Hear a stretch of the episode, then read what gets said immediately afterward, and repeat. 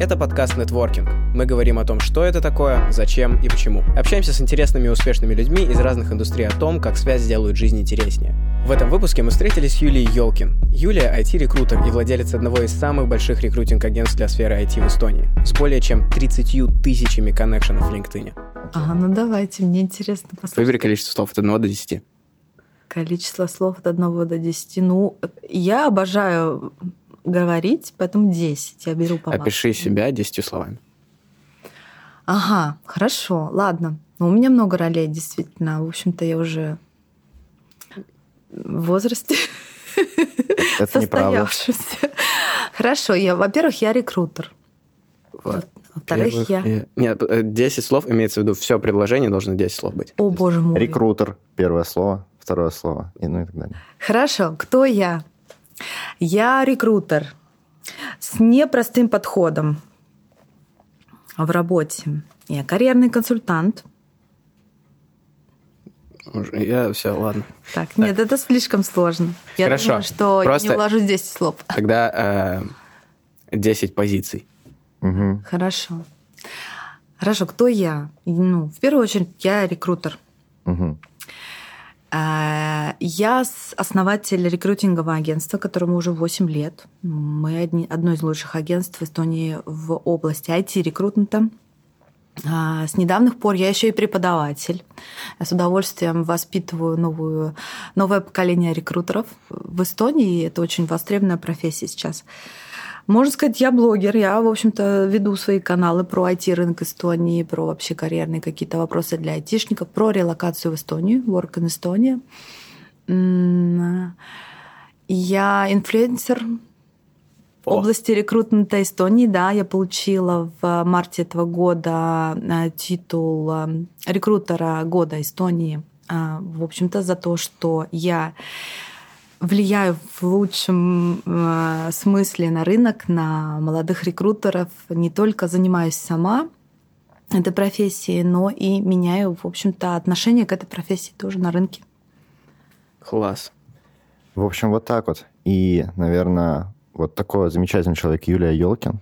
Э, мы хотим с тобой поговорить насчет HR э, HR, да? Да. Как правильно Давай нужно это говорить? HR. HR, да. Не HR, запомните, так говорить нельзя. А ты знаешь, и как это расшифровывается? Human Resources. Правильно. Вот так вот.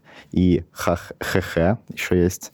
Это Headhunter, получается. Okay. Так. Да. А, мы еще очень сильно с тобой хотим поговорить про LinkedIn, угу. социальный капитал и если успеем, э, про soft skills, э, по карьерный кризис после ковида, про хобби и про все такие вот прикольные темочки. Отлично. Вот. Первая вещь. Э, интересно, но мы записывали подкаст с тобой под лейблом «Среда Каст» примерно два года назад, и там тоже звучал этот вопрос про 10 слов. Опиши себе 10 словами.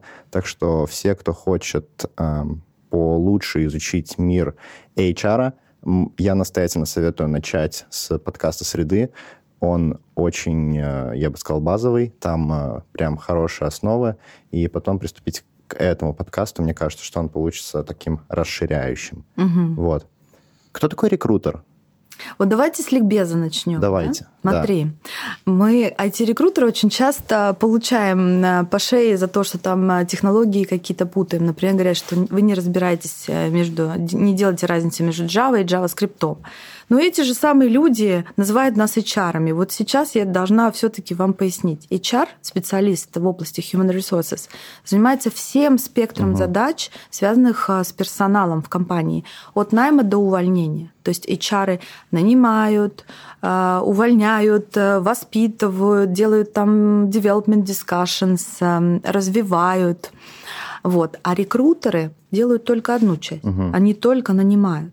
Угу. То есть я рекрутер, да, я раньше работала HR в IT-компаниях, но я поняла, что а, мне нравится нанимать. Я не хочу больше никого сокращать, увольнять и так далее.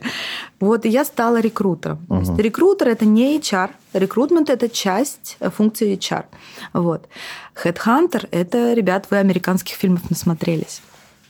Я отношусь, еще раз расскажу о своем подходе, э, к рекрутменту не как к охоте за головами. Угу. Я рыбачка.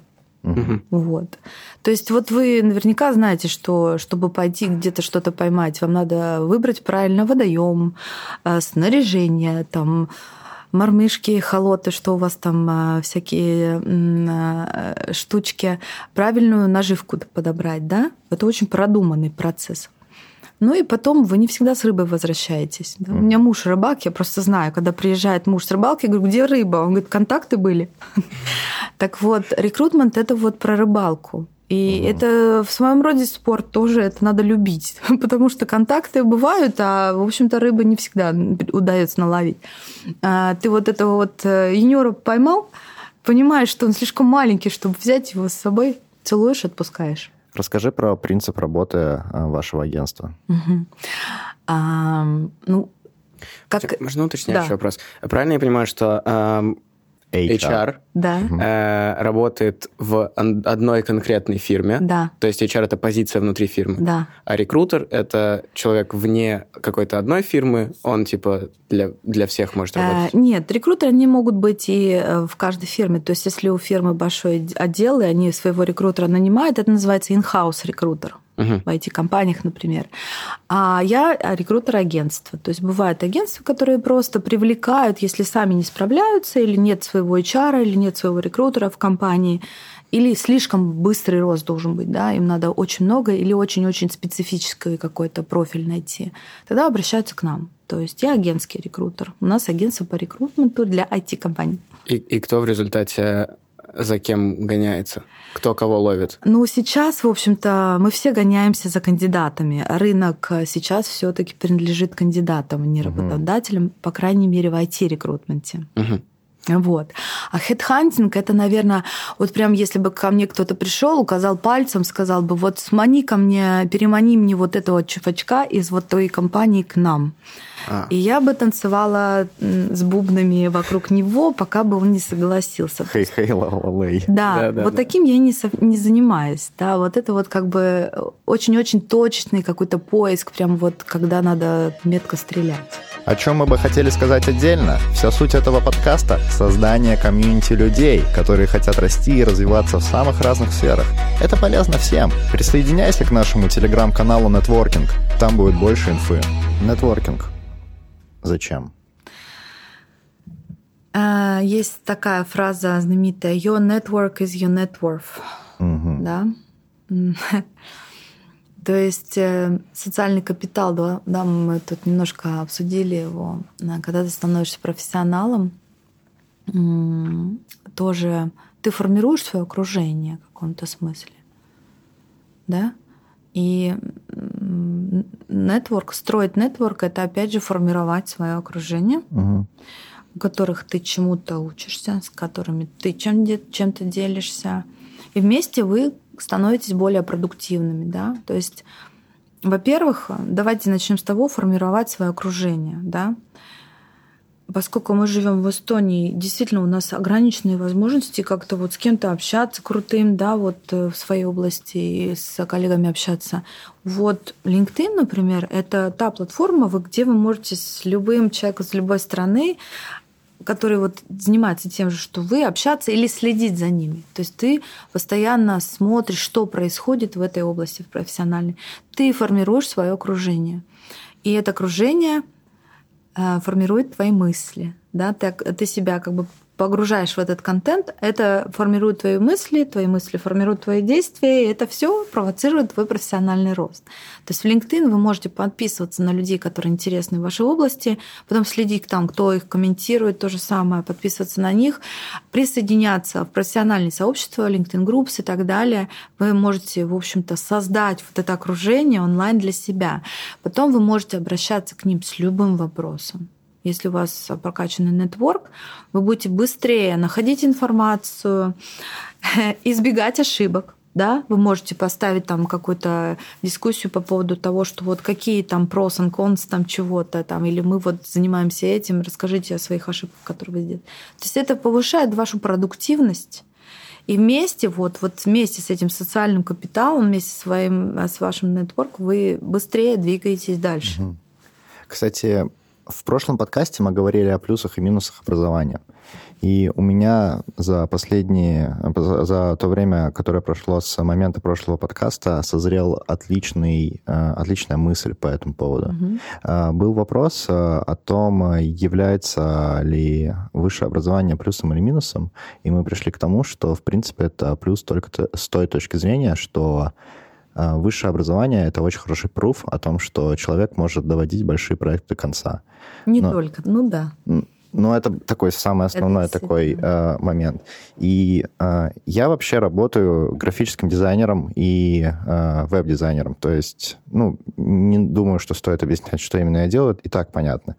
И я этим как раз начал... Я, я начал изучать все эти топики примерно в лет э, 16. Я не пошел э, в художественную школу. И я столкнулся с такой проблемой, что у меня абсолютно нет комьюнити. Угу. То есть э, я работаю... Ты на Behance, на Dribble присутствуешь? Конечно, да. Это реально спасает. Но э, у тебя нет реального общения с людьми. То есть оно происходит намного легче. То есть, ну, на Behance и на Dribble, когда ты публикуешь свою работу или там на каком-нибудь форуме публикуешь свою, свой проект, тебя, скорее всего, обольют так не слабо. То есть там э, ребята достаточно кислотные сидят очень часто.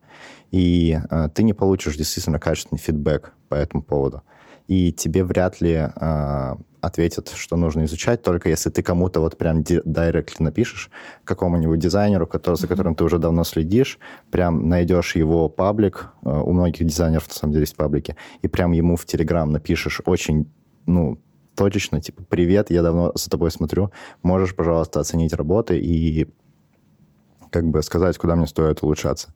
И вот высшее образование — это прям, ну, идеальное место для того, чтобы получить комьюнити. Потому что, во-первых, ты знакомишься с профессорами, и если у тебя с ними э, налаживаются хорошие отношения, то ты можешь к ним подойти в качестве этих э, э, телеграм-блогеров и у них спросить, в чем минусы и плюсы твоих проектов, Конечно. и они тебя потом могут даже порекомендовать по этому нетворку. И потом будешь следить да. за своими одногруппниками, где, и одногруппниками. Что они делают. То есть получается э, достаточно значительный плюс э, высшего образования в том, чтобы он формировал комьюнити в реальном мире. И окружение вот вот. да.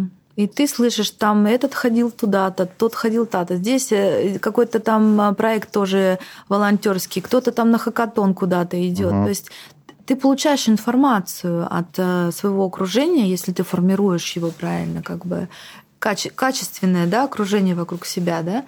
То есть если ты там себя окружишь э, не знаю, ребятами, которые, может, там боксом с тобой занимаются, наверняка ты а, не будешь получать про графический дизайн информацию от них, да, ну, как раз-таки про бокс будешь угу. интересно что-то знать. То есть тебе надо формировать вокруг себя действительно это окружение, комьюнити онлайн, это дает возможность действительно стирать границы и самое интересное слышать, знать а стоит ли изолировать при этом людей, которые не э, предоставляют э, ценности в э, нетворке твоем? Или... Ну, мы же на разных уровнях живем. Например, я рекрутер, мама двойняшек, и э, мы недавно щенка взяли, да. То есть для меня разные комьюнити. Тут есть школа щенков, есть там э, какие-то там подружки, у которых дети там в той же школе и так далее. А есть э, профессиональная комьюнити рекрутеров и сорсинга, э, в котором я тоже участвую. То есть эти, эти круги, они могут же не соприкасаться, они быть по теме могут. Ну, я имею в виду люди, которые вот э, ты как-то перестаешь с ними общаться, потому что тебе кажется, что ну не то, нам не по пути, а они как-то на меня, может, плохо влияют или еще что-то. Стоит ли их типа совсем изолировать или стоит поддерживать с ними контакт, потому что никогда не знаешь, как Ну, это, наверное, вопрос к вашему психологу, а не к рекрутеру. Ну, я, вот, я имею в виду э, по, по здесь, опыту. Ну. Да, здесь вам решать, наверное. Я не буду делать такие... Э, Давай я задам вопрос по-другому. Да. А, в LinkedIn приходит запрос в друзья от какого-то рандомного человека угу. из абсолютно случайной европейской страны. Угу. Что делать? А, большое количество контактов а, О, в LinkedIn. Классный вопрос. Это много или лучше, чтобы они были типа ну, отобранными, качественными, крутыми? Угу. Классный вопрос. Смотришь, чем занимается этот человек. Смотрите, как работает LinkedIn да, есть first connections, second connections, third connections. И когда у тебя есть первый круг а, твоих контактов, то ты видишь их контакты. Это ваш второй круг. И, а контакты их контактов это третий круг. То есть твой первый круг формирует второй круг и, соответственно, третий. Понимаете, да. да? То есть это как клубочек наматываешь ниток. То есть каждый день ты строишь свой нетворк, но он должен быть качественным. Тебе, может быть, неинтересно, да, там не будем, наверное, какие-то там примеры приводить, но если это вообще не твоя история, то, может быть, тебе неинтересно. А если твоя история, то интересно, значит, ты и с их контактами будешь э, в некой связи, да? То есть эм, это как аудитория для создания контента формируется, да? Вы, может быть, сейчас этот подкаст делаете для ребят там молодых, которые там карьеру свою строят, а не пенсионеров, которые, может быть, для, на другие каналы подписаны. То есть ты таким образом выбираешь свой первый, второй, третий круг. Они подтягивают за собой. Вот у меня, например, так, что если я выставлю пост на английском языке, его прокомментируют пару индусов, то покоя у меня не будет следующие несколько дней. А вот эм, другой вопрос. Мы, как мы уже выяснили, поиск происходит по ключевым словам. В моем LinkedIn нет ни одного ключевого слова, связанного с программированием, э, и тем более с финтехом. А, и тем а не какие, менее, какие слова у тебя есть ключевые? Они все связаны с видео и Классно. типа менеджментом. Да. Но ну, стабильно раз в пару недель мне прилетают мейлы или сообщения от ребят, которые ищут э, финтех-девелоперов, и они пишут, нам очень понравилось ваше портфолио, что, почему, откуда я там. Вообще, стоит ли таких ребят добавлять в друзья, получается? Стоит ли им отвечать, да, есть ли смысл? Ну. Или это... Ну, это вам решать. Это вам решать, кому отвечать, кому нет. Но я думаю, что если ты отредактируешь свой профиль и очень четко пропишешь, чем ты занимаешься, какая сфера твоих интересов, и очень четко, прям красной нитью про видео, там, а, про создание там, видеоконтента, про управление там, видео, пропишешь, что ты минимизируешь да, вот этих поток, а, вот этот поток. То есть тебе надо очень четко, очень точечно назвать кем ты работаешь, чем ты занимаешься. Тогда более э, подходящие будут приходить к тебе запросы, сообщения. Это как SEO. Ну, смотрите, вот у нас у рекрутеров считается, что ты, ну, как бы толковый, прям вот у тебя прокачанный нетворк, если у тебя как минимум 7 тысяч э, э, connections. 7 тысяч. 7 тысяч. Если у тебя там... У рекрутера или да. у... А. Или у обычного есть... человека должно быть? Нет, вот если у тебя там 120, как бы, ну а что ты тогда переживаешь, там, принять кого-то, не принять, да? Не, это понятно, но э, э, подожди, у рекрутера должно быть 7 тысяч коннекшн. Ну вот э, есть, я как раз преподаю рекрутерам, и они говорят, что вот я ходила на интервью, меня спросили, сколько, и у них там некоторые э, ищут сеньора-рекрутера и пишут в объявлении такое требование от 7 тысяч connections network Вау. в LinkedIn. У меня порядка 30 тысяч. То есть, как бы, если у вас уже близко к 30 тысяч, то, конечно, вы, наверное, лучше не принимайте всех, да? Если у вас не э, меньше трех тысяч, то, наверное, по географии, по сфере деятельности есть смысл как-то вот селектировать. Ну а чего переживать-то, если нету? Кстати говоря, вот эм, про продвижение в LinkedIn вообще так, да? Вот эти вот шеры все, это не очень хорошо работает, это не сильно продвигает. Вот если вы пишете Репост, комментарии, конечно Реп... Да, а, репосты, угу. да. А если вы пишете комментарии под какими-то постами, которые состоят из более чем двух предложений, вот тогда это как бы вот уже действительно круто продвигает, и вы видны в комьюнити, и вы у кого-то в там третьих, вторых, третьих контактов появляетесь тоже уже то стоит, конечно, если вам какая-то тема интересна, не просто лайкать, а включаться в дискуссии. Дискуссии. Угу. Что должно быть в LinkedIn у человека, чтобы, ну вот, кстати, давай поговорим. Вот ты говоришь количество да. друзей. Ну... Давайте начнем с одного, с, с одной конкретной штуки. Онлайн-образование э, и есть ли, вот, например, ну, тир по школам, например. Mm-hmm. Если там ты видишь, что у человека диплом на LinkedIn, лицензия от Курсера, если ты видишь там, например, от какой-нибудь, не знаю, no-name школы, э, не-не, прям no-name школы, которая, ну, ты, что это? Ну, не знаешь даже название. Есть ли какое-то такое вот давай с графы лицензии и диплома. Mm-hmm. Ну, не везде нужны эти лицензии и дипломы. Во-первых, то, что ты учишься, выкладываешь, это просто показывает, что ты сам формируешь свой вот этот learning path, доводишь до конца, тебе эта тема интересна. Вот ты растешь профессионально за счет этого обучения, это раз. Да? Mm-hmm. А, если ты какой-то уже крутой специалист, и ты знаешь, что вот, о, это крутые курсы там, или там вот мы там воспитываем, да, сейчас рекрутеров, они выставляют тоже, что они у нас учатся. Это некий знак качества, да. А, курсера, ну, такое, да, там mm. всякие курсы есть. Поэтому, может быть, курсеру я бы не приравнивала там. А если там ты какой-нибудь там Amazon э, сертификат получаешь там как DevOps или что-то такое, или Cloud какие-то сертификаты, или Cisco сертификат, тогда это вау, да? Ну да, ну там, кстати, есть... и сложно, на самом деле, диплом получить. Мне рассказывал э, человек, который получал Facebook Blue, или как-то называется диплом, который э, доказывает квалификацию по настройке э, Facebook, Facebook рекламы, э, Facebook mm-hmm. таргетинга, да.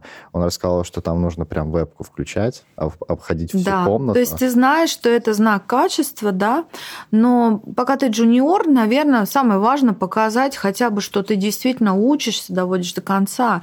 И по вот этим э, названиям обучения я формирую свое впечатление, как какие интересы у человека, как он растет и что он двигается. Окей, а, погнали к следующей, получается, категории. А, подтверждение навыков так называемое. Подтверждение навыков. То есть, что когда это? у тебя есть э, в LinkedIn... Это когда другие люди отмечают, что а, да, это вот это... Да, и, да. Или, э, или ты проходишь специальный тест, э, который, ну, который тебя задает в, за там какое-то количество времени какое-то количество вопросов, э, и потом ты получаешь э, галочку о том, угу. что ты действительно знаешь. Ну, слушай, Photoshop. Э, если ты уже сеньор, который работает, я не знаю, там в, в компании TransferWise или там в Амазоне, то всем плевать там, какие у тебя сертификаты и тесты и endorsements.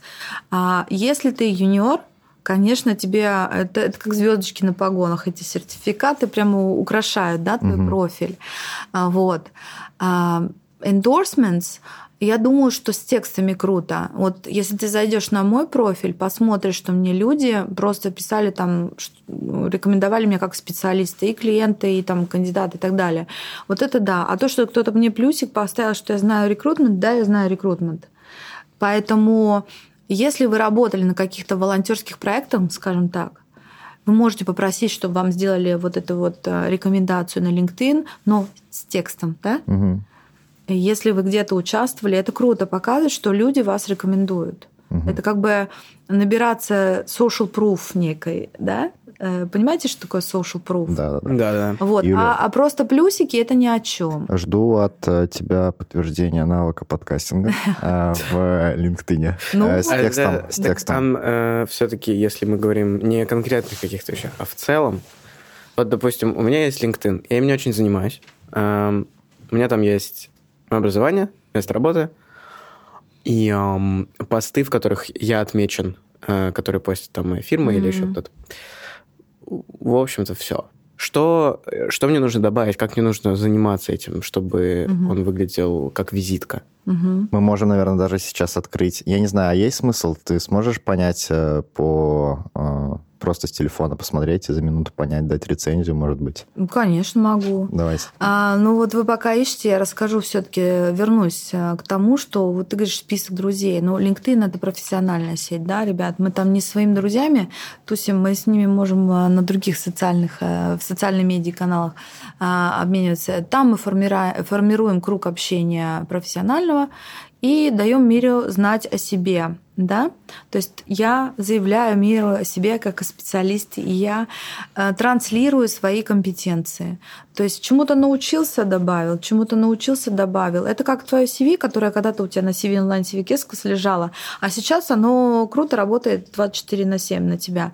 Но если у тебя нет э, необходимости менять работу, ну, как бы, может быть, тебе и не нужно так Нет, сильно. ну, необходимости-то, в общем-то, нету, но... Э, Просто ради эксперимента. А, хорошо. Мы да. Э, делаем Я ревью смотрю... аккаунта да, Льва я... Коваленко хорошо. в LinkedIn.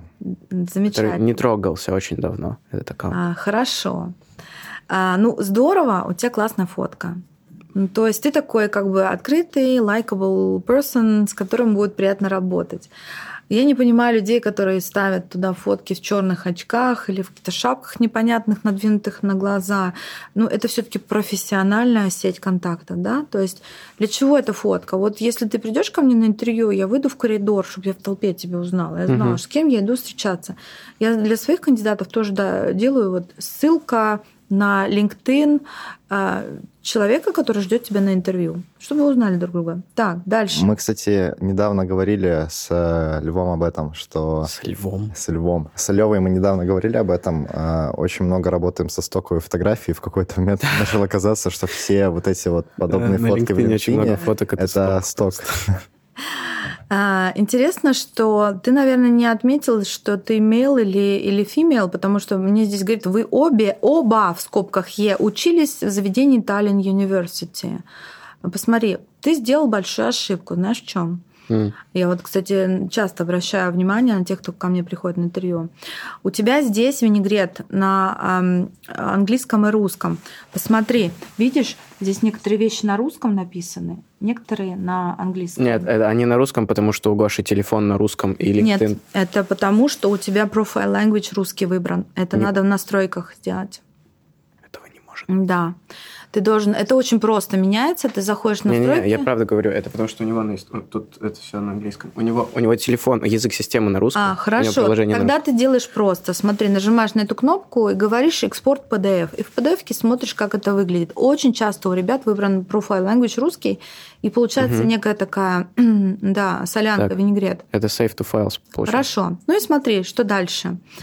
Uh, Just Live, ну это cute, да. Но это это было года два назад. Да, вот это твой бан, это твой баннер. Это вот прям Google Paid э, Results, да, как в Гугле.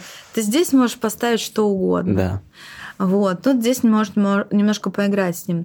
А дальше у тебя 100 контактов, да, я вижу, что как бы ты не очень активен как, э, как нетворкер, но, возможно, для твоей работы сейчас это не имеет значения. Если бы ты был маркетинг какой-нибудь или контент creating специалист, то это было, и, было, имело значение. И смотри дальше. Я, например, не понимаю вообще, чем ты занимаешься. Ты назвал себя project manager, менеджер да, это руководитель проекта. Теперь я понимаю, почему у тебя айтишные вакансии сыпятся. Вот. Видеоэдитор — это уже прям вот правильно. То есть вот эта строка title — это угу. самое важное. То есть это вот ваш, ну вот, как сказать, prime time такой, да? Дальше ты не использовала совершенно строку about. Ты не... Вот там надо формулировать самое важное для тебя. Потому что там ты можешь сформулировать именно свои hard skills — свои career aspirations, то есть э, свои хардовые скиллы и какие-то вот что тебя интересует. И туда ты как раз зашьешь самые правильные ключевые слова okay, про себя. Okay. Тоже видеоэдитинг и так далее. То есть вот этот about у тебя совершенно не использован, а зря. А потом у тебя есть опыт работы. Вот смотри, я как э, э, сканирую вот эти профили, захожу, смотрю, что там по hard skills. Человек вот э, суммировал свои скиллы, да, и я начинаю как бы валидировать. Я иду по опыту работы, смотрю, ага, если он заявил, что он Java, программирует на Java, а где он это использовал? Я начинаю смотреть под опытом работы. У тебя, смотри, Вита Пиктура, да? Да. Э, я не из этой области, для меня это no-name просто. Я не знаю, чем занимается эта компания. Ты не описал. Ты не понимаешь, э, я не понимаю, в какой вообще бизнес-домен входит эта компания и чем, чем она занимается. Там ну, можно как-то подписывать под, под Да, компанию. то есть ты можешь развернуто написать, что прода, видеопродакшн, бла-бла-бла, там или что-то, там продуктовая компания, мы создаем блокчейн-проект, что угодно, что... То есть ты должен описать, что это за компания. И ты должен записать, описать, э, какая у тебя роль. Вот ты написал видеоэдитор, а что ты там создаешь, какие видео, я это не понимаю. То есть ты должен объяснить, что за компания, что за проект угу. или продукт, и в чем состоит, э, заключается твоя роль я уже как бы бот буду двигать, двигаться. То есть, ага, э, вот Лев заявил, что он занимается классно на профессиональном уровне видеоэдитинг, а я хочу посмотреть, где он этот опыт, э, в коммер... коммерческий опыт появил, получил. Если я не вижу коммерческий опыт, конечно, я пытаюсь глазами найти э, какие-то проекты или где ты вообще это использовал. Вот. Поэтому очень частая проблема в том, что ребята просто пишут название компании, название должности. Все. Угу. Ну, ребят, это ни о чем. Вот. Что еще? Таллин Университи, молодец. Закончи... Заканчиваешь, да? В 22 году. Да. Ты уже совершенное действие здесь поставил. Тебя можно с дипломом поздравить? Я не знаю, что я там поставил. Вот-вот, откорректируй. А, Это хорошо. должно быть, должно быть undergraduate, типа. Ну смотри, а, навыки. Тут кто-то подтвердил твои навыки. Ну, мне это ни о чем не говорит. Это не рекомендации. Вот. Гарри Вайнерчук, смотри, твой третий connection, он очень интересный. Вот когда ты добавишь его тоже в свой... Подпишешься на него, ты будешь следить за его постами. Он столько интересного контента Я подписан на него. Ну вот, видишь как. А, вот. Ну и все, наверное. То есть это ваша визитная карточка. Как вы хотите, чтобы профессиональный мир вас видел? Маленькая ремарка такая, ну, не про твой профиль, а вообще. Очень часто ребята там халтурят э, где-то, фрилансят, да, и делают огромную ошибку, называют себя CEO какой-то компании, открывают себе оюшечку, э, на которой они халтурки халтурят, и громко называют себя CEO. Или там founder, или co-founder. Но давайте серьезно, вот, ну, founder ов, co-founder ом себя стоит наз- на- называть, когда это уже там серия стартап, да? Если вы А делаете... Если вы делаете халтуры, называйте себя фриланс, там, фриланс-проекты. И хорошо, если у вас есть портфолио действительно ваших фриланс-проектов. Так как же работает твоя компания, ваша компания? Вот. А, ну, у нас, например, IT-компании, которым нужно, нужно расти. Или нужны очень такие м, узкоспециализированные специалисты, которых очень мало в Эстонии. Они говорят, сделайте нам поиск. И мы начинаем их искать, и зачастую, в общем-то, по всему миру. Мгм. И ищем мы в, в интернете. Э, У нас есть некоторые как бы, методы поиска, например, Google X-Ray, это рентген Google. Мы делаем поисковые запросы, которые по конкретным ключевым словам нам этих ребят находят. Но опять же, в IT а, почти все есть в онлайне, да. Если бы я искала кого-то из такой профессии, которые ну, не сидят за компьютером, это уже были бы другие подходы. Вот. И мы находим, мы их заинтересовываем, а, мы проводим с ними первое интервью, и потом представляем их вот этим вот ам, командам техническим, которые хотят уже дальше а, а, протестировать их и выяснить, а, насколько они сильны.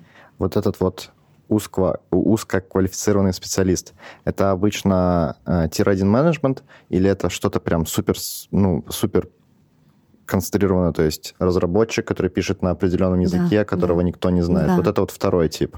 А, Ну да, это могут быть разработчики, это могут быть тестировщики или а, управля- э, управляющие продуктом, продукт-оунеры и так далее. Мгм. Это очень разные специальности внутри IT-компаний, не только программисты. А как доводилось искать э, CEO всяких? Или, ну, топ Это называется C-level, да. Да, C-level executive. А, да, доводилось. Ну, скажем, это не специализация наша. Мы скорее вот именно программистов и вот именно тех, кто м, занимается ну, производством продукта. Вот. Ну да, конечно, CTO, VP of Engineering, вот такие вакансии нам тоже попадаются. А как, э, как эм, ну, то есть я понимаю, как можно оценить э, человека на позицию программиста, как можно оценить человека на позицию э, C-level executive? Как, ну вот, ч- чем он Ну, отличается от обычного вот CTO, чем он отличается Ну, от чем выше позиция, тем а, более э, как бы детальный отбор, да.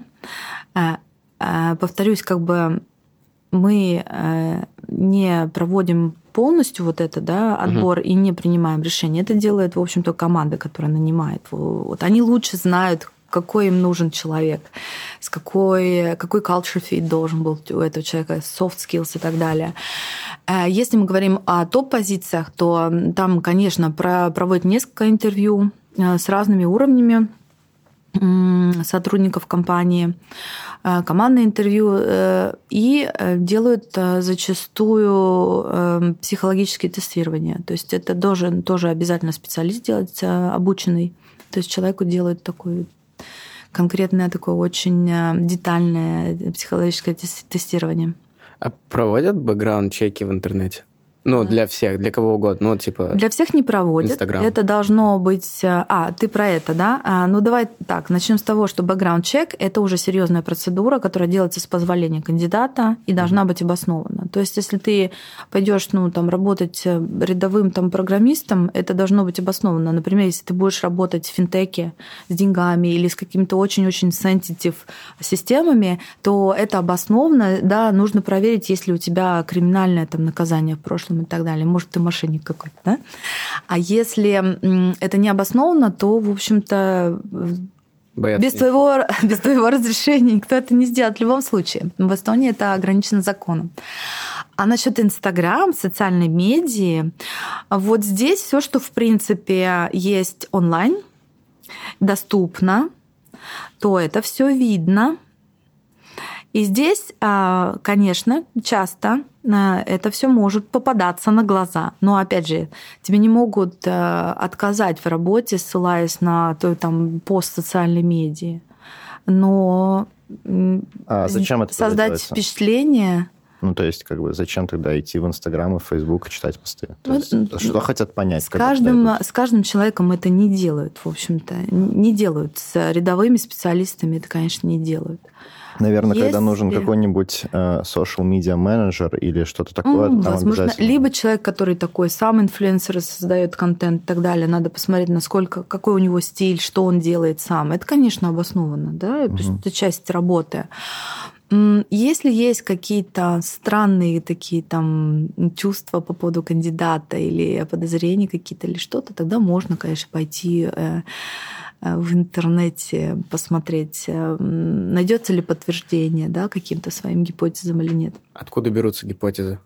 Ну вот, э, получается, присылается CV, cover letter, ну, да, не знаю, что да. там еще присылается. Откуда вот по, по CV могут возникнуть подозрения? Ну, в общем-то, не переоценивайте любопытство HR и рекрутеров. но Никто просто так никуда не полезет, у всех много работы. На этапе рассмотра резюме никто не будет там копаться по вашим фейсбукам и инстаграмам тем более.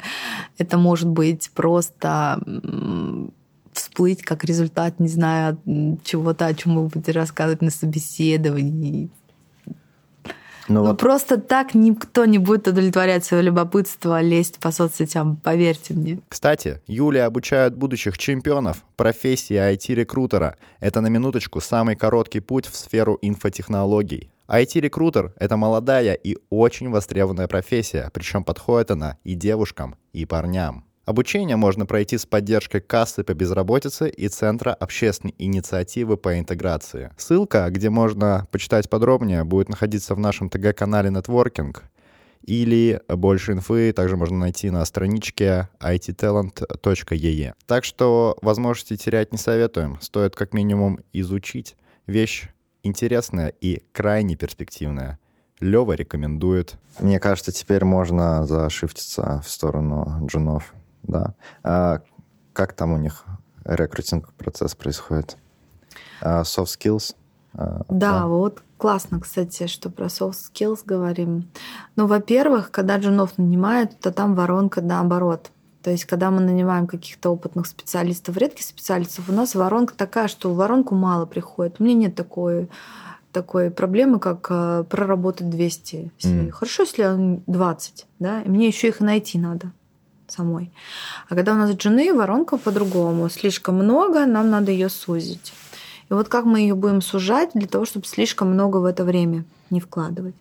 Во-первых, конечно, мы будем впечатление свое формировать на основе профиля или CV, правильно?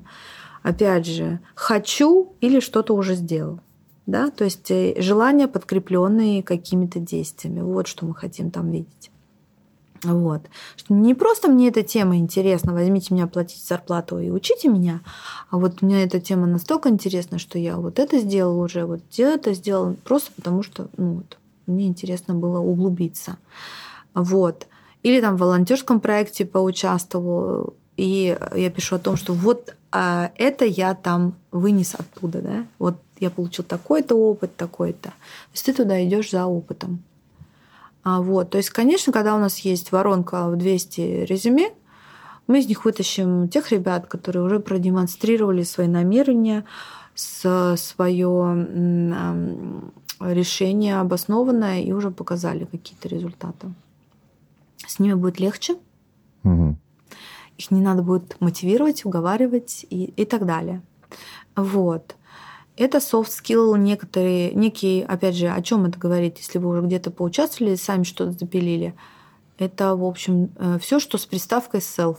Self-driven, self-motivated, self-learning. То есть человек сам руководит своим процессом, своей карьерой. Вот. И он только будет брать да, и направлять нас, чтобы мы должны только будем создать ему условия, чтобы он учился и рос, а не тащить его как э, локомотив тащит кучу вагонов на себе там тяжело, да. Вот. А дальше самостоятельность. Во время дистанционки, наверное, это в два раза. Ну, да, это было после очень последних Все, три что года. с приставкой self было очень важно. Да. Дальше. Что мы будем э, смотреть по джунам? Ну вот мы дали задание. Сделано оно в срок или нет? Сделал, а, э, обещал, сделал. Держит он слово, не держит. Сможет ли он? А если а, вот изначальный, Мгм. изначальный срок не сделал, но э, типа через пару дней после начала выяснились какие-то обстоятельства, и он написал заранее, что типа можно. Да. Это да. считается за провал. Это называется управление ожиданиями. То есть, если ты взрослый человек, зрелый, и что-то не так, ты не пишешь, что у меня там кошка родила, там, не знаю, дождь пошел и так далее, никого это не волнует. Ты пишешь, а, прошу прощения, у меня возникли непредвиденные обстоятельства, я очень стараюсь, я сделаю, пожалуйста, дайте мне еще один день. Да? Вот это вот, что там у тебя произошло, никого не интересует. Мгм. Ты взрослый, ты управляешь ожиданиями. У меня есть вообще замечательный вопрос. Когда я искал работу, я очень сильно с ним столкнулся. Вот а, ты разослал очень много заявок и параллельно делаешь пять а, тестовых заданий. И тебе дали ответ по одному положительному, где тебе вообще лучше всех нравится, и ты такой, типа, ура. А что делать с другими четырьмя? Писать им, типа, ну, то есть, как с ними дальше коммуника- коммуникацию вести, как им сказать адекватно, что сори, до свидания, я как бы дропаюсь э, с конкурса, чтобы потом еще как бы оставить себе, не знаю, невозможно, ну, чтобы хорошие отношения Да, сохранить. не- Да, Ну, быть взрослым человеком. Взрослый человек напишет, я вас очень благодарю за ваше время. Мгм. Я уважаю ваше время. А, На данный момент я получила предложение, которое мне очень понравилось. Э, Надеюсь, в будущем как бы наши пути пересекутся. Или как Жела- желаю вам удачи. Мгм. То есть в любом случае ты отпишешься вежливо. Самое ужасное, ребята, самые ужасные кейсы, это когда джуны гасятся, пропадают, что-то путают. Ну, блин, как вот ты возьмешь этого человека, инвестируешь в него кучу денег и там в команду свою, если он не может вовремя прийти и найти, например, правильную дверь. Или он не отвечает, трубку не берет. У меня вот были такие кейсы, что Юля, помоги, там, пристрой и ты за кого-то там вписываешься, а потом говорят, ну мы звонили, звонили, он не берет, он не перезванивает. И ты его набираешь и говоришь, что ж ты делаешь, засранец? Он говорит, о, я в качалке был. Но джуны, они, как правило, самые занятые люди. Да, у них кипит жизнь. Ну, блин, а перезвонить? Ну, там какой-то непонятный номер, неизвестный. Но ты в процессе отбора э, бери трубку, Да. Вот. Или, например, у меня был такой кейс. Кстати, вот давайте, да, все-таки структурно про софт-скиллы. Обещал, сделал, да, Да. мы про- проговорили. Начал, закончил. Ну, кстати говоря, у тебя тестовые. Если там было интересное тестовое, неужели тебе не интересно его закончить? А, Не всегда. на ну, самом не деле. всегда. Но есть же такие, которые интересные. И Очень получить обратную да, да, связь. да. Вот, кстати, по обратной Поймёт. связи очень сильно зол на парочку компаний. Да, после, я понимаю, потому что это проблема. сделал э, классное тестовое и реально сидел полтора дня, думал, как решить очень интересную задачу, а они потом тебе пишут, вы прекрасный человек, ну Мгм. просто замечательный. Но не занимайтесь дизайном, пожалуйста. Не-не-не. Это не ваше. Да, да. Вы, вы просто, ну, вы сумасшедший крутой дизайнер. Но мы нашли вот э, человека, который больше подходит под нашу специфику. А, вот до свидания. И ты такой пол, полтора дня убил на это тестовое Это задание так. и думаешь, а что же я там сделал? А как можно было реально сделать лучше? И ты Да. пишешь им типа, а что можно было сделать лучше? То есть, ну, может, фидбэк дадите, я хочу улучшить свои навыки. Они такие, да. бы. И все, точка. Ну, ужасно. Да, да вот. есть такие проблемы, но понимаешь, когда в отборе участвует техническая команда, которая еще и создает продукт параллельно, действительно не хватает времени на то, чтобы угу. это все развернуто делать. Ну, давайте к софт-скиллам. Э, Джунов вернемся. Сказал, сделал, закончил, вежливо веду коммуникацию, управляю ожиданиями. А еще с джунами вот какая беда случается. Они что-то не знают, и они стыдятся об этом сказать, например.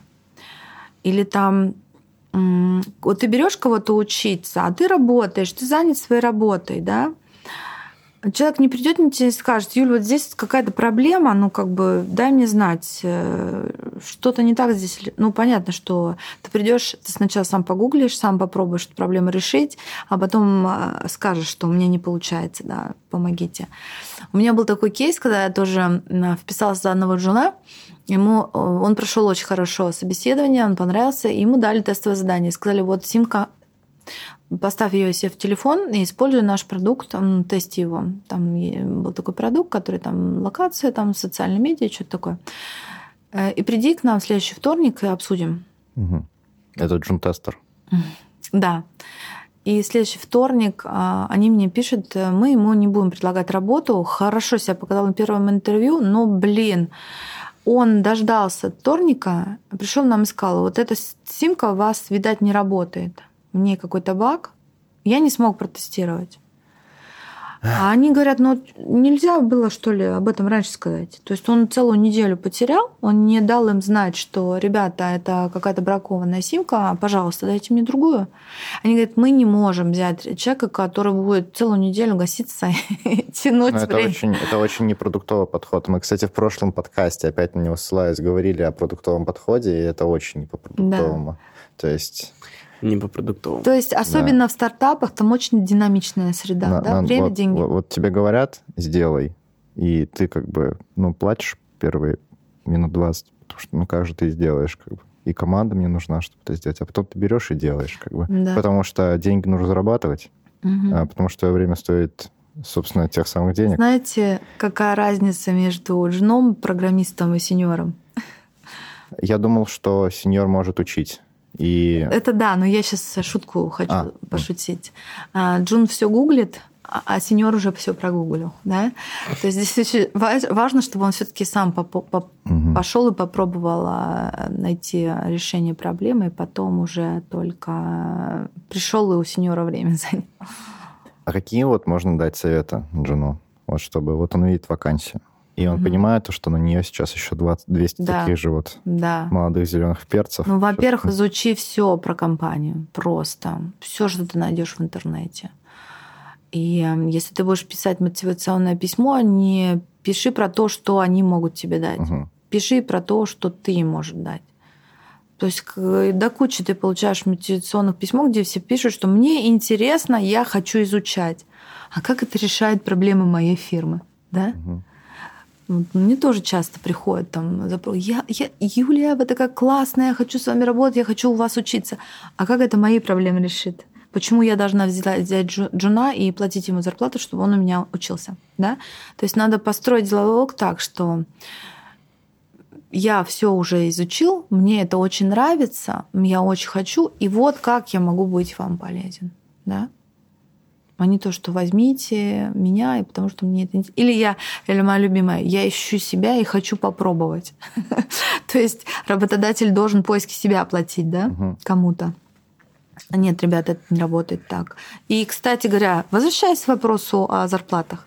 Вот вы говорите там, например, в цифрах нетто. А вы знаете, какие у нас дополнительные расходы? Мы это с Львом прекрасно да. знаем, поверьте. Вот. Э, заходишь в калькулятор.е с двумя А, ставишь свою нето-зарплату и видишь фонд заработной платы, сколько ты будешь обходиться своему работодателю. Вот мы говорим о женах, все там, вот да что там, господи, жена, там можно за такие маленькие деньги взять, там, тысячи евро им даешь и все. А сколько 1800. это тысячи? Вот. Понимаете? А он деливерить начнет, ну, месяцев, я не знаю, через 4 как минимум, если толковый.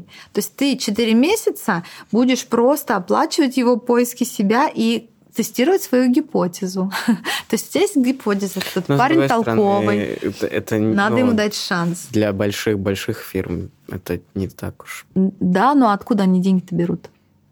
Они же все равно откуда-то должны взяться. И как большая фирма, ты думаешь, потратить на это тебе эти деньги или на это? Может быть, своих обучить на конференцию послать или джунов взять? Понимаешь? То есть а, это всегда Джун это инвестиция. выбора. Это инвестиция. И а, вопреки тому, что там кто-то может сказать, что чего там, как бы это недорого, это очень дорого. Мало того, что это э, палгофонд на одного сотрудника, да. это очень большое количество времени сеньора, да. у которого палгофонд в раза три вот, больше. правильно. И... Который будет заниматься менторить. Да, который будет заниматься менторить, и потом как бы он, ну, мало того, что он, он он может не только пропасть, да. Э, он может не просто не реализоваться через три месяца, он может уйти в другую компанию. Да, как вам правильно. такое? То есть, смотрите, вот обижаются, да, почему там джунов не берут, а это инвестиция, это большая инвестиция. В первую очередь денег, во вторую очередь времени. И действительно, палгофонд большой для жена получается. Плюс сеньору надо оплатить время. Плюс а, это надо создать рабочее место, нанять секретаря, там, HR, бухгалтера, который тоже будет, да, все это. То есть это админ поддержка вся тоже стоит. Поэтому берем а, а, зарплату джуна, умножаем на 3, вот столько стоит джун. Угу. Это серьезная инвестиция. Почему я Зарплата вам это или скажу? палгофонд? Ну, палгофонд, наверное, да. Почему я вам это об этом много. говорю? Почему? Потому что вы должны выстраивать э, свой процесс общения с работодателем как э, как будто бы вы говорите об инвестиции. Угу. Стоит вас инвестировать или нет? Что я за это получу? Блин, какой мудрый совет. Понимаете? Как будто вы пичете для э, вот где-то для этих инвесторов, да? Угу. Почему ты должен инвестировать именно в меня?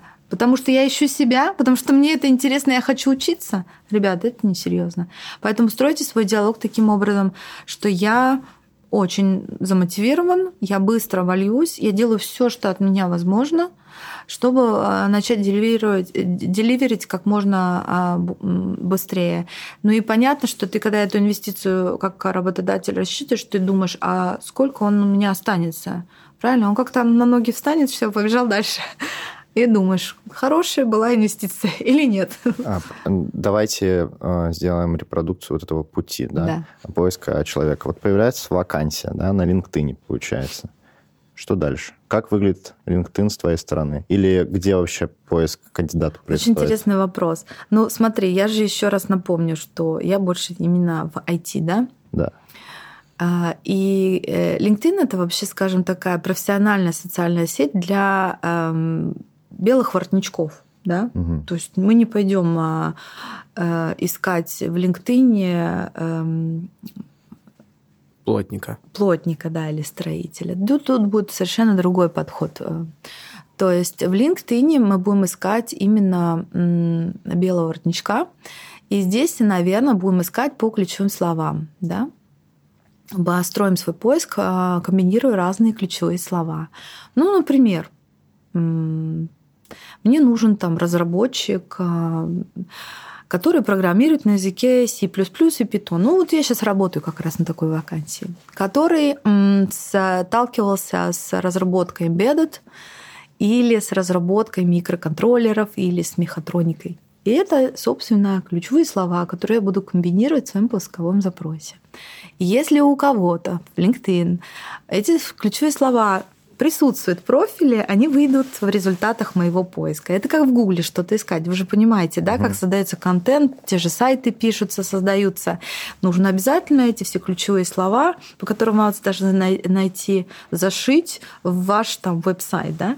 Вот так и в LinkedIn. Вы должны будете э, определиться, кто вы, какие 10 ключевых слов вас, э, э, в общем-то, описывают, и вшить их в профиль свой, чтобы у вас нашли правильное предложение. То есть вакансия не создается? Создается ну, конечно, запрос создается. человеку? Или Вакансия создается, выставляется где-то, угу. конечно. То есть потом, получается, появляется гигантская корзина всех тех, кто кинул свой application да. на эту вакансию. Примерно к ней добавляется несколько десятков, сотен человек, которые, возможно, ответили на сообщения в, эм, э, личном, в личных сообщениях LinkedIn, и что дальше? Ну, дальше проводится скрининг, то есть по CV, хотя бы ты анализируешь CV, насколько они подходят. Э, обычно те, кто подаются, да, там менее концентрация вот именно подходящих кандидатов. Когда ты сам ищешь их по ключевым словам, они более, скажем, угу. концентрированно подходят. Вот. Э, то здесь дальше ты берешь всех их. Там в IT, по крайней мере, у нас нет сроков заявки. Мы не ждем до какого-то определенного дня, mm. чтобы взять эту всю пачку CV и изучить. Мы делаем это как бы ежедневно. То есть ты смотришь, насколько вообще у человека по, по его профилю, по CV вообще совпадает с тем, что ты ищешь, совпадает с описанием вакансии. Если есть совпадение, ты приглашаешь на первое интервью, на котором вы обсуждаете, в общем, эту вакансию, его опыт и смотрите, насколько это, опять же, совпадает. А как отсев происходит? Mm-hmm. Понятно, как найти человека, а как понять, что он тебе не подходит. Mm-hmm. То есть, э, в моем понимании, это реально, то есть, как бы, ну, заявок 200, да, mm-hmm. и из них э, не, ну, ну, ты же не будешь тратить реально, ну, я не знаю, больше пяти минут на изучение каждой. Это просто очень дорого. Да. А, как... Э, Ты вот, уже довольно ну, быстро есть... скринишь. Это называется скрининг а, профиля или скрининг резюме. Ты довольно... На что обращаешь внимание? То есть какие-то кей-поинты или... Да. Ну, а, смотрите, смотрите.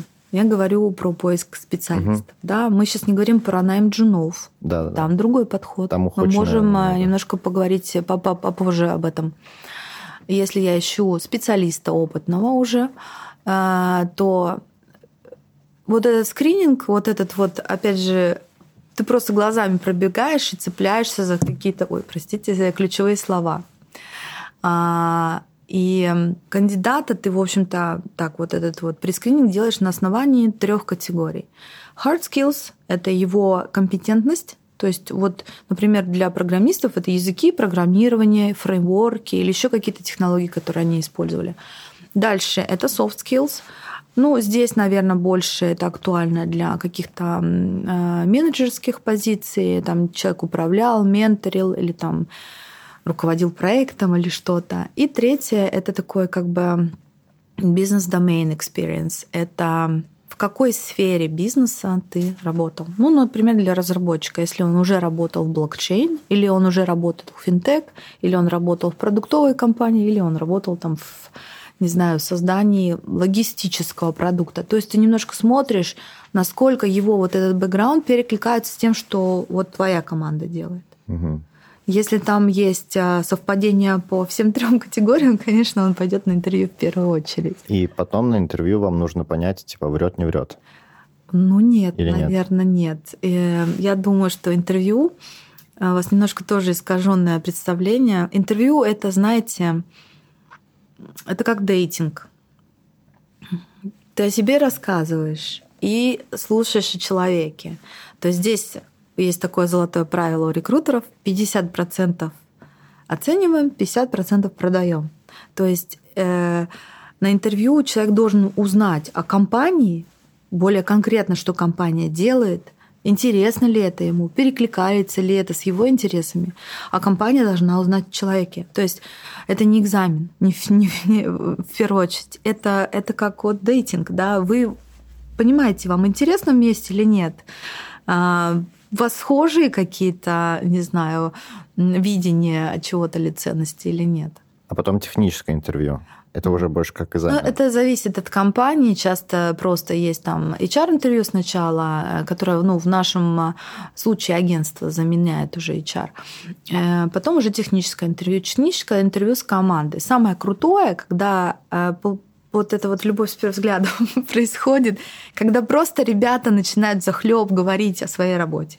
И одна сторона, и другая. Вот тогда уже просто все понятно. Я думал, что любовь происходит, когда кандидат начинает задавать вопросы. Конечно.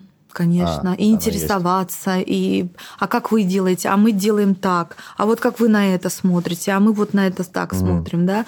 То есть здесь должен быть взаимный интерес возникнуть. Угу. Получается, прошлое интервью после этого все, а, Некоторые компании делают тестовое задание, дают, а некоторые нет. То есть угу. это опять зависит от компании. В IT, опять же, нет такой а, luxury сейчас слишком долгим этот процесс делать, и поэтому, ну, тестовое задание, опять же, если оно сделано грамотно, а, задизайнено грамотно, то оно тоже показывает кандидату в принципе, как будет выглядеть твоя работа, какие интересные задачи или технические э, челленджи у тебя будут. Ну и команде будут э, демонстрировать, например, подходы, там, не знаю, в разработке, не знаю, насколько у него чистый код, насколько он тестирует сам свой угу. код и так далее. Как вести во всей этой э, как вести во всей этой системе себя кандидата? То есть, как бы Быть на собой. этапе быть собой. То есть не нужно готовиться, получается. Нужно. Кстати, вот этот вот момент мне очень интересен. Зачем реально готовиться? То есть если мы сравниваем, э, если мы сравниваем интервью э, на позицию с дейтингом, Э, обычной классической свиданкой, то, в принципе, зачем готовиться на свиданку? Если ты покажешь себя тем, кем ты не являешься, слишком сильно подготовишься, то ты придешь, э, покажешь человеку, с которым ты пришел на свиданку, вообще другую личность, и через э, полмесяца окажется, что это другой человек. Конечно. И на дейтинг, и, и на интервью может случиться тоже так же, точно так же. Ты просто слишком сильно подготовишься. Но ты же все равно причесываешься. Вот, я хотела сказать, ты в душ ходишь, правильно? Душ Рубашку ходишь, да. чистенькую одеваешь, э, намыливаешься, парфюмом пшикаешься. Разве ты не готовишься? Ну вот где вот эта вот грань, э, когда ты удовлетворяешь, скажем так, э, must-have минимум, как бы bottleneck вот этот, mm-hmm. когда ты переходишь как бы порог, который необходим для того, чтобы попасть на интервью и пройти дальше, а где вот слишком, когда mm-hmm. ты настолько сильно подготовился, что ты создал впечатление абсолютно другого человека, пришел на работу и тебе там не нравится, потому что оказалось, что как бы, ну, ты просто заинтересован работать в другом стаке, или у тебя не хватает способностей, э, где компания на тебя накладывает э, обязательности, ответственность, с которой ты не справляешься или не хочешь справляться. Как бы ну, ну давайте проведем параллели все-таки с дейтингом. Да, доработаем вот эту вот картинку ситуации. Смотри, для чего ты пойдешь в душ, выберешь красивую рубашку, наверное, ее погладишь, чтобы она не мятая была. А, не знаю, да. там напарфюмишься и там гелем волосы уложишь. Для чего ты это делаешь? Ну, чтобы впечатлить, чтобы, а наверное, а еще? не опозориться. А для да. себя... Чтобы себя увереннее чувствовать. Вот, понимаешь, mm. это подготовка для того, чтобы ты уверенно себя чувствовал, ты сам получил от этого удовольствие, правильно? Угу. Ну и, конечно, в общем-то, в первое впечатление создать, что уж греха таить. Но если ты пойдешь, возьмешь у друга тачку, займешь денег на вот такущий огромный букет роз, поведешь девочку в ресторан, куда бы ты ни пошел, э, понятно, что потом вы будете встречаться, это все скроется, и, в общем, это покажется не ты. Да? Угу. Поэтому, ну, для интервью достаточно, чтобы ты чувствовал комфортно себя, уверенно себе. И да, э, подготовился хотя бы вот ты с девушкой идешь встречаться, ты наверняка там поищешь ее в Инстаграме, в Фейсбуке, рассмотришь фоточки какие-то уже, какое-то впечатление составишь, э, какие у нее интересы, и ты будешь, может быть, на эту тему с ней разговаривать, да? То есть, опять же, подготовка к интервью. Ты узнаешь по максимуму про компанию, правильно? Про можешь посмотреть в YouTube про их продукт, а, в социальной медиа, что у них есть, вообще как выглядит их команда, как выглядят их ценности. Ты изучаешь, готовишься. И, ну, естественно, ты хочешь себя уверенно чувствовать. Угу. Ну, вот как я делаю карьерные консультации, ко мне часто вот приходят люди, которых там опытом по 10-20 лет, они уже там 5 лет на интервью не ходили. А, они, господи, вот как? Я говорю, открываешь YouTube, и ищешь. Интервью на роль фронтенд разработчика. Просто прокачиваешься, ну, слушаешь, ты же все это знаешь. Но ты это смотришь для того, чтобы, ну, понимать, какие вопросы, возможно, будут задавать. Угу. Ребят, сейчас в YouTube есть все. Customer support, там, не знаю, дизайнеры, чего только нету. То есть вы эту подготовку делаете для того, чтобы не бояться быть собой и чувствовать себя уверенно. Угу. То есть прошел этап вот этого интервью дейтинга, и в какой-то момент кандидаты и компании должны начинать говорить о заработной плате. Да. Очень щепетильный вопрос, на который никто не знает ответ. Как это делать? Сходу вопрос. А, я как раз вчера в LinkedIn видел очень сильно залайканный пост о том, а, должен ли pay range быть в job типа description угу. сходу или нет? Ну, в IT-мире это любят, да, то есть, может быть, это в описании вакансий на сайте нет, но, например, у нас такая практика в агентстве, да, почему, в общем-то, имеет вообще смысл с рекрутером работать. Мы знаем вот уже изнанку, и мы изучаем полностью, как построены процессы, как построена команда, как процесс отбора построен. То есть мы человеку вот просто вот э, очень-очень такой summary даем и даем уже salary range.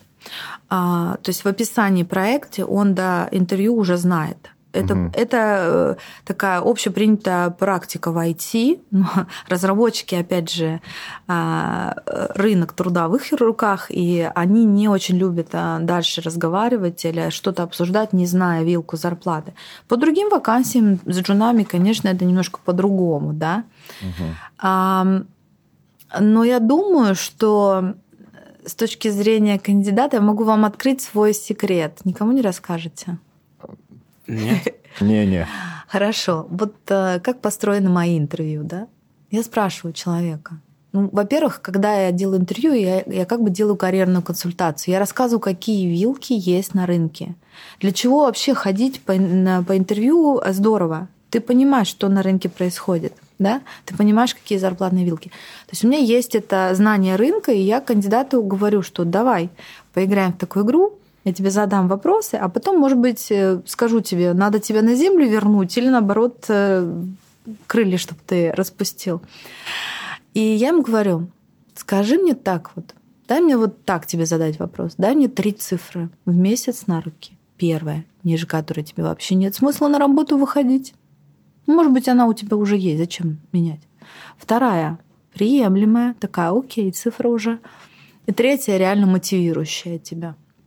Вот прям вот без, вариа... без вопросов ты примешь, э, примешь а, это предложение. Вот. И бывает так, что люди там говорят какие-то баснословные цифры. Я говорю, воу-воу, давай-ка вернемся на землю. Вот по моим данным, вот я нанимала таких, как ты, весь год я знаю, что вот от этого до этого я видела реальные контракты. Или наоборот, чувак, да ты что, никому не говори. Начиная вот с такой цифры, это уже давно как бы на рынке другие как бы расценки. Угу. Вот здесь, может быть, это преимущество работы с карьерным консультантом и с рекрутером. Да? Э, у тебя есть, рекрутер дает тебе знание рынка, market competence. У нас в Эстонии есть некоторые ресурсы, которые, может быть, помогают понять а, зарплатные рынки, но нет ни одного такого идеального. Да? Мид Франк. Вот Мид Франк, я бы ему сто процентов не доверял. Почему? Потому что, смотрите, есть понятие статистические данные, то есть на основе какой суммы заплачен, оплачен э, социальный налог. Это факт. А в Минфранк как это собирается статистика? Да Ребята, расскажи, сколько ты получаешь. Ну, он думает, а что я буду говорить? Я добавлю маленько. Ну, маленько так, процентов 20 Но там странные цифры довольно-таки. Ну, вот, поэтому надо все таки понимать. Да. А, у меня есть э, три уточняющих вопроса. Угу. Давай начнем со второго. Давай начнем со второго. А, есть вещи, как Erasmus, а, угу. типа проекты всякие. А, есть Например, человек когда-то в лагере вожатым был, да. еще что-нибудь. Э, есть ли смысл пихать это в свой CV, когда Абсолютно. ты уже... Да? Абсолютно, да. Мне кажется, что вожатым вообще классно ну, вставлять в LinkedIn свой, потому что это же менторинг, это ну, незаменимые soft skills э, с гигантским количеством менеджмента, общения, коммуникации, все вот это вот. Конечно. Прекрасно. Ну вот мы бы говорили про hard skills, как мы вас ищем по ключевым словам. И вот soft skills, да? Кстати, в, в, в случае с джунами soft skills намного больше решают, чем hard skills. То есть если я смотрю, что человек, во-первых, волонтерил, да, Он в каких-то проектах участвовал просто ну, на энтузиазме, потому что ему эта тема интересна. Если про... Э, он был там вожатым, менторил кого-то, опять же, это классные социальные навыки, да, interpersonal skills, как вот по-русски, не знаю, сходу сказать. А если человек вообще даже просто какие-то курсы проходил, ему интересно, он self-driven, да, он э, сам э, выстраивает свой путь вот этого обучения. Он прошел, он довел курс до конца, дошел до сертификации. То есть это опять же показывает, что он умеет заканчивать начатое. И вот знаете, вот с джунами это очень такая важная тема тоже. Давайте про нее все-таки немножко больше поговорим. Вот очень часто ко мне приходят, я хочу, вот возьмите, вот устрой меня куда-нибудь на первое рабочее место. Я очень хочу, я готов учиться. Ты говоришь, а что ты уже сделал? Я пришел. Ну, я очень занят. Я, у меня не было времени на, на что-то. У тебя есть какие-то свои проекты? Покажи какой-то там код. Нет, я еще. Ну а как я могу? А что я могу делать? Меня же еще на работу никто не взял. А у тебя есть какие-то волонтерские проекты, где ты участвовал там просто потому, что тебе интересно, чтобы этот опыт получить? Нету. А вот э, ты как бы там учился в университете, есть какие-то, не знаю, хотя бы, ну, домашки, не знаю, код какой-то, нету. Ну, дайте, а что это я должен сам что-то делать за бесплатно? Ну вот дайте мне возможность, заплатите мне, и я буду делать. Вот для Джуна очень круто, когда он это делал просто потому, что ему интересно, а он везде участвует, он уже какие-то шаги предпринял. Вот интересно, например, Java, да? Он не ждет, пока его кто-то возьмет на эту практику, чтобы он что-то делал, а он сидит и пилит какой-то свой проект на этой Java. У него есть портфолио кода. Или он, э, ребят, поверьте, сейчас онлайн очень много, большой выбор волонтерских проектов, где ты тоже можешь программировать просто. Тебя там менторит, сеньоры тебе комментируют, дают обратную связь. Ты можешь огромный выбор просто участвовать в проектах просто, чтобы набить руку, чтобы получить свой первый опыт. Но очень часто это не делается. Все думают, что вот когда меня возьмут, тогда я сделаю. А у компаний, которые выбирают жнеров, у них огромный выбор. И они, конечно, возьмут тех, кто уже доказал, что это прям вот это выбор осознанный, и они прям этим занимаются бесплатно в свободное время. Давайте вернемся к зарплатам. Меня очень интересует топик денег. Собственно, вот. Это ты меркантильный, конечно, человек. Неожиданно ну, тебя. It's okay. Очень интересно говорить о некомфортных темах, согласитесь. Собственно, вот э, какое-то одно из, наверное, самых последних интервью, когда, получается, вообще кто должен первый спросить о том, сколько денег человек получит за ту или иную позицию? Когда уже понятно, что кандидат заинтересован в том, чтобы улучшать мир, когда уже понятно, что он замотивирован не деньгами и так далее, когда видно, что этот человек подходит по э, корпоративной культуре и всем этим моментам, рано или поздно поднимется вопрос о зарплате. И кто же его должен поднять? Ну, и желание знать вилку зарплаты э, в самом начале, оно обоснованно, считаю. Я бы тоже не очень-то хотела там тестовое задание кому-то делать, ходить с кем-то встречаться, не знаю. А, есть понятие какой-то гигиенический минимум, да, у разных людей он разный, то есть э, если ты уже опытный, у тебя уже есть какой-то базовый да, уровень, и ты, естественно, его хочешь сохранить. Что тебе вообще телодвижения какие-то делать, если ты не уверен, что новый работодатель его удовлетворит? Пока ты еще не офигенно опытный крутой специалист, а, здесь, конечно, наверное, инициатива должна быть со стороны работодателя. Угу. То есть он должен сказать, сколько за какие твои ожидания пойдешь? по зарплате? Да. Какие да. твои, то есть он тебя спрашивает, какие твои ожидания по зарплате, да? Угу. И что ты отвечаешь? Ну, Я вот... слышал, что нужно размыто максимально. Ну, то есть, кто первый назовет цену, тот да. типа проиграл. Хороший вопрос. А, давайте так, вот я вам бы сказала свою фишку, да? Да, да, да. А попробуйте ее переиграть со стороны а, кандидата. Вот есть три цифры. Вот ниже это, вот это я уже точно рассмотрю. А вот это меня будет очень реально мотивировать. И если ты как кандидат участвуешь в нескольких про- проектах, да, в нескольких процессах отбора, а это часто сейчас случается, да, если кто-то активно ищет, то они собеседуются прям параллельно в некоторых компаниях. Ты можешь так сказать, что мне интересно довести до конца, ну вот-вот за эту сумму как бы я не раздумывая там угу. буду готова двигаться дальше маленький уточняющий вопрос. А, это про IT сейчас, правильно? То есть в IT у нас очень развито IT в Эстонии, правильно? Соответственно, у нас очень много предложений о работе и очень много зарплат, с которыми можно как бы кросс-референс mm-hmm. сделать, да? Если мы говорим о да, поменьше индустрии, которая по большей части состоит из э, компаний, которые ну, до 50 человек э, сотрудников. Как вот в этой индустрии устроить вот эту навигацию и понять, если у тебя даже, у тебя даже не всегда есть еще один человек в Эстонии, который занимает такую же позицию. Угу. То есть как... Очень хороший вопрос, и он нас подводит к нашей следующей теме про нетворк. Угу. Для этого надо общаться с людьми в своей области. А, вот зачем, да, нужен LinkedIn или вообще какие-то группы по интересам. Сейчас же очень много комьюнити группы. Да вот для того, чтобы двигаться вперед, расти профессионально, слушать, что у других происходит, самому делиться. А насколько, насколько это приемлемо спрашивать у человека, сколько он зарабатывает? Ну да, это не очень такой вопрос. То есть, эм, в общем-то, я думаю, что общение с карьерными консультантами или с потенциальными работодателями, оно более реальную вам даст картину, да? Маленький, быстренький оф-топ. Сколько стоит консультация карьер, карьерного консультанта? Примерно за час. Честно, не знаю, я не беру за это деньги. Mm, вот так вот.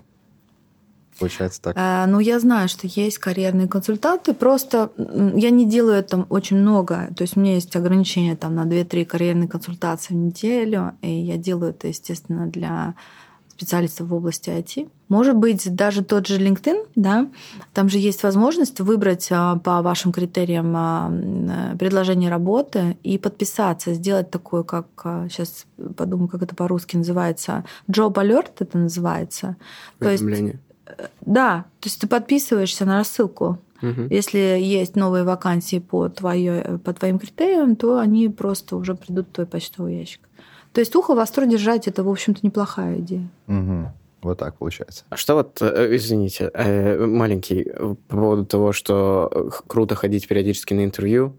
Опять же, если это маленькая индустрия, мы живем в Эстонии, все и так друг друга знают. Но чем меньше индустрия, тем больше вероятность, что если ты один раз куда-то сходишь на интервью, все об этом узнают, угу. включая твоего нынешнего работодателя. Ну, можно же не ходить на интервью, можно быть э, видимым на рынке. Тот же LinkedIn. Это ваша визитная карточка, которая работает 24 на 7 за вас.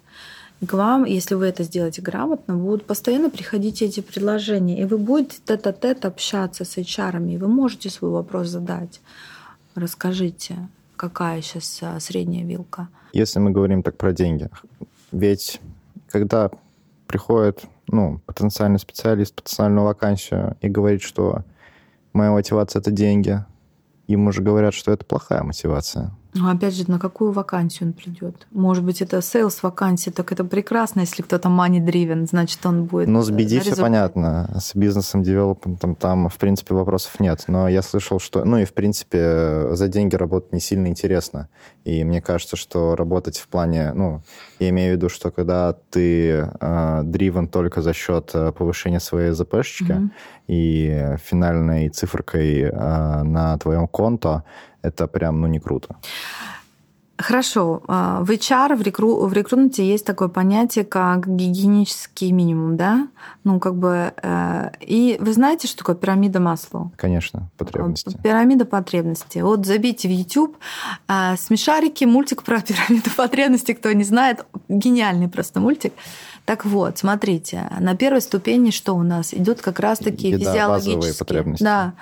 Это просто, чтобы крыша на, подожди, крыша на голове Это безопасность. Не, безопасность следующая. Да, это второе. А, то есть сначала физиологические потребности. Холодно, тепло, э, жажда, тепло, да. да. Потом безопасность, да.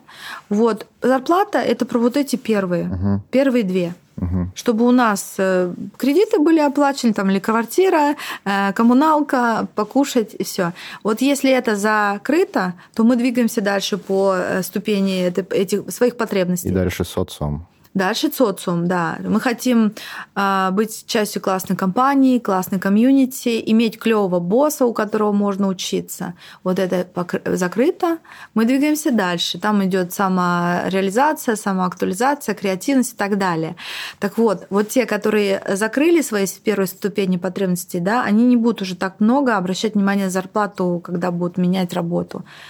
А те, кто не, затри, не закрыли, они будут искать этого. То есть как бы в этом нет ничего плохого. Это просто, ну, для человека это актуально сейчас. Угу. Да? А, а как, о каких там креативных проектах можно говорить, если, блин, мне там есть нечего, или я не знаю, э, как за аренду заплатить? Поэтому а, работодатель, конечно, в общем-то, должен понимать это. То есть это какие-то базовые потребности человека должны быть перекрыты. Дальше, вот дальше сложнее. Сложнее нанимать тех, у кого уже это все перекрыто. Вот когда они на самом верху этой пирамиды, вот тогда тяжелее их переманивать на другие вакансии. Им надо, наоборот, обосновать, почему, что это им даст. Угу. И тогда уже нужно писать, и начинается этот процесс. Да. Да, и тогда уже это как бы это даже интервью это уже такой процесс как бы влюбить в себя что ли, вдохновить кого-то и так далее. У нас как раз в курсе для рекрутеров есть эта пирамида, наложенная на IT, где мы объясняем а, в терминологии программистов, да, то есть э, если у кого-то, например, а, физиологические потребности это тоже поесть, попить и все, для них это чтобы среда была нормальная, да, свет звуки, чтобы отвлекающие не были, а, температура воздуха, влажность. Здесь уже больше нюансов. Но также и хорошие инструменты, ну, какой программист может творить на каком-то сломанном компьютере или да, да, да. системы, программы, и все это тоже в базовые потребности идет. А дальше в, вторая ступень, где безопасность, у него должна именно быть зарплата такая, которая дает э, ему чувство уверенности. А, и процессы понятные, да, вот и графический дизайн тоже, наверное, понимаешь, как вот процессы построены. А, процессы понятные и адекватный руководитель. Вот эти э, вещи уже для программистов, для айтишников, для дизайнеров, там же они как бы на втором уровне, там, где про безопасность. Mm-hmm. Дальше уже идет там комьюнити, vision, то есть они хотят работать а, с каким-то продуктом, у которого есть там очень клевое видение, а, быть частью э, комьюнити, классной команды и там иметь хорошего ментора, да. А дальше уже там креативность и так далее, и так далее. Но помнишь, мы с тобой немножко поговорили о том, что иногда э, человека, э, вот эти вот первые там да, 2-3 ступени, если перекрыты потребностей, ему становится скучно, ему хочется там креативить, ему хочется самореализации, актуализации. И он думает, блин, надо работу менять, мне там скучно, мне такие классные ребята, с которыми я работаю, зарплата неплохая, все удобно, ну вот что-то я заскучал. И иногда, может быть, и нет смысла-то работу менять. Можно что-то параллельно делать, да? Угу. Вот мы немножко поговорили о том, что у меня есть там э, мой интерес, я преподаю для рекрутеров. Это вот как раз мой способ перекрыть вот эти потребности, которые э, наверху пирамиды. Вы делаете подкасты тоже, да? Э, то есть не обязательно менять работу для того, чтобы вот эти потребности свои удовлетворить. Можно мутить что-то на стороне. Сто процентов. Но мне кажется, так и нужно, если у тебя нет работ, э, если у тебя нет э, хобби или чего-то, чем ты занимаешься в свободное время, помимо сидения на диване, ты... Ну, Выгоришь очень быстро. Да. Work-life balance, модное слово, нарушен. Ну, то есть будет ну, плохо. Нет. Ну да, ну нет. Да. Самый прикол, что самые большие проблемы work-life balance у э, людей, у кого нету детей, а, ипотек э, и, в общем-то, обя- каких-то таких обязанностей. А вы, кстати, вот, спрашиваете на, рекру... Э, на процессе рекру... рекрутмента о личной жизни? Нет, это не имеет сильно отношения. То есть какая мне разница, эм, есть э, у разработчика Java дети или нет? А, не, но... Он а выгорит. Он, он же может быстро выгореть без личной жизни. Без это... личной жизни. А личная жизнь, она же не обязательно в семье как бы реализуется. Угу. Это его личное дело. Вот так вот. Да. Получается так. Просто как, как, ну, а как вы тогда пытаетесь понять, э, вы в плане рекрутеры, в принципе, все, как быстро человек выгорит? Или, ну, насколько его хватит? Ну, наверное, чувствуется, что человек выгорел, когда ему ничего не интересно, да, то есть он апатичный. Тогда иногда надо просто ему дать время между работой а старой когда, и новой. А ведь когда, он сли, когда ему слишком интересно, он может там эти задачи э, делать 24 на 7 да. и в итоге испепелиться. Да, Ну, ребят, давайте честно, а ответственность за выгорание тоже на работнике лежит, правильно? Э, каждый из нас должен следить за балансом. Я тоже работодатель. Я не могу следить за личной жизнью своих работников. Я не могу следить, а чего их там прет и чем они на выходных занимаются. Да? Но понятно, что работодатель может уважать а, право человека на личную жизнь, на отдых и так далее. Да? Но человек должен сам, а, в общем-то, следить за, то, за тем, чтобы он отдыхал. Это тоже ответственность человека самого да. А я тоже очень увлекаюсь. Человек, тема выгорания тоже для меня очень понятна. Но ты должен сам следить, да, и как, какой-то себе э, найти источник восполнения этой энергии. Я с вами вот сегодня пришла, поговорила. Вчера я работала целый день, когда все отдыхали. Меня уже как-то наполнило энергией. Вот так вот. Мы тоже вчера работали целый день. А, вам есть как-то сказать что-то напоследок? Под конец какой-то совет. обратно на вы. А, ой. Да. Тебе есть что сказать напоследок? А. а, какой-то совет или пару слов туда-сюда? Так, сейчас думаю, что а, про карьеру, да? Угу. Ну, как хотите. Да, может просто. быть, это как хочешь. Это может быть совет угу. пейте больше воды или угу. чисти зубы. Ну, кстати, про work-life balance. Я же мама, да. У меня двойняшки 14-летние. Вот. И я предприниматель, у меня куча вот клиентов тоже, о которых я забочусь. У меня э, работники есть, у меня есть ученики. А, и, конечно, очень легко выгореть. Но ты всегда, в общем-то, балансируешь. Но ты всегда делаешь то, что, например, где-то ты заставляешь себя что-то делать, а где-то ты, наоборот, э, готов в выходные, там, рано утром, поздно вечером, то не вся, не, не, не вся работа тебя истощает. Вот здесь, наверное, важно э, э как бы разносторонние задачи делать. Поэтому мое, наверное, напутствие такое, что ну, будьте любопытными, да, стройте нетворки, следите за интересными личностями, что они пишут интересуйтесь, а, зажигайтесь, не знаю, начинайте там что-то изучать, может быть, даже не связанное с работой, потому что это будет вас вести дальше. И напутствие еще раз про плюс-минус равно. Помните эту формулу? Я вам о ней не рассказывала в прошлый раз. Ну вот смотрите, я как карьерный консультант тоже и как преподаватель. И мой личный пример тоже подтверждает это. Для того, чтобы расти профессионально, нужно окружать себя людьми плюс, людьми минус и людьми равно. Поясню. Плюс люди — это те, от кого вы учитесь, подписались на каких-то интересных э, в Инстаграме, в LinkedIn, подкасты слушаете и так далее. Люди, от кого вы учитесь, люди плюс. Люди минус это те, кому вы даете. Вы создаете контент, вы создаете подкасты, вы делитесь с кем-то знаниями, вы менторством занимаетесь. Вот для меня мои ученики. И люди равно.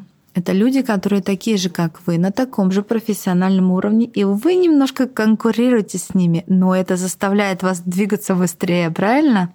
И вот когда в вашем окружении есть люди плюс-минус и равно, вот тогда вы двигаетесь вперед, тогда вы растете профессионально. Если у вас чего-то не хватает, есть э, такой риск заржаветь. Вот. А еще, значит, э, сейчас такой поток информации у нас огромный. Э, я думаю, что выгорание происходит в первую очередь от огромного потока информации. И только в ваших руках, как себя ограничить. Создавать э, круг общения – который вам что-то дает, да, или поддерживает вас. Notifications отредактировать хотя бы вот вы сидите, у вас там прилетает на телефонах, вы отвлекаетесь уже. А, а, что, не читать какие-то вещи, не, не, не постоянно не следить за новостями, а сами регулируйте. Медиа грамотность. Да. И, наверное, последний вопрос. Самый-самый последний, самый последний, классический. Как жизнь? Как у всех. Американские горки. Спасибо большое за подкаст. Это Спасибо. была очень, очень интересная и очень полезная беседа. Мне кажется, что лучше всего слушать ее с блокнотом, честно. Я не очень представляю, как это уместить в час, но... Угу. Зовите еще. Обязательно, обязательно.